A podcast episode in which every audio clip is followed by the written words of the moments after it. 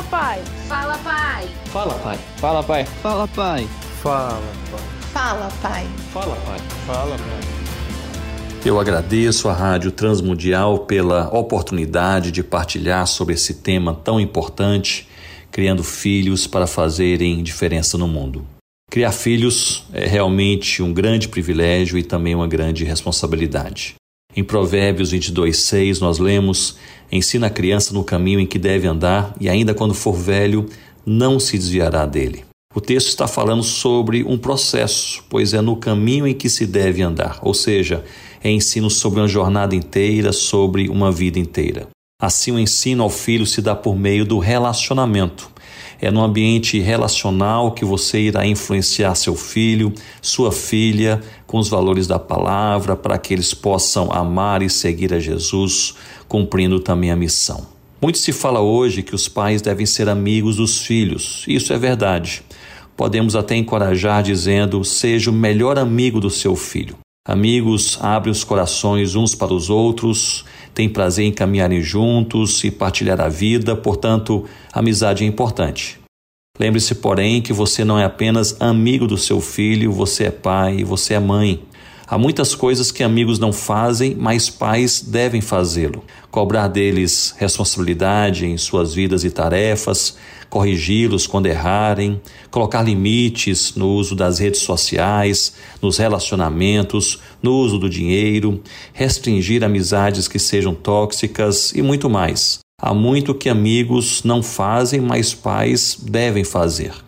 Portanto, sim, seja o melhor amigo do seu filho, da sua filha, mas tenha em mente que cada um de nós, nós somos pais e que nossa responsabilidade vai além da amizade, pois envolve orientação amorosa, imposição de limites saudáveis, correções perante os erros e muito mais.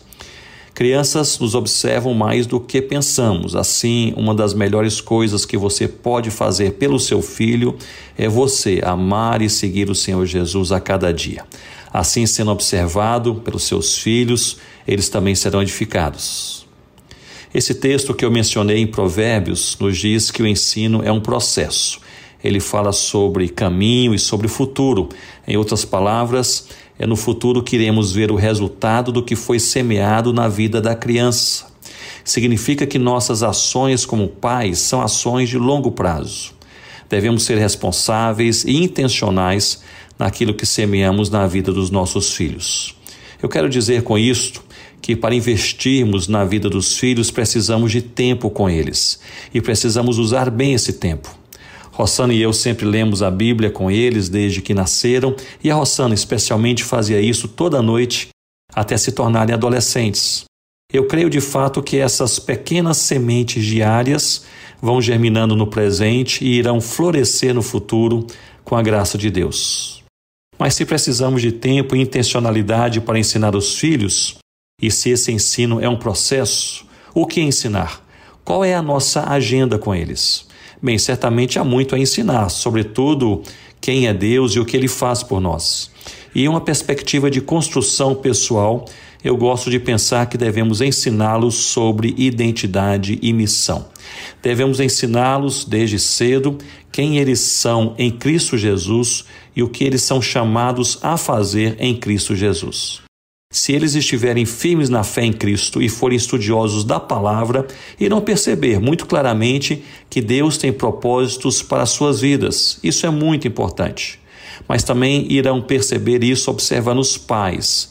Portanto, à medida que destacamos os propósitos de Deus em nossas vidas, os filhos também o farão. Que Deus nos abençoe nessa tarefa como pais, um grande privilégio e uma grande responsabilidade. Fala Pai. Realização Transmundial.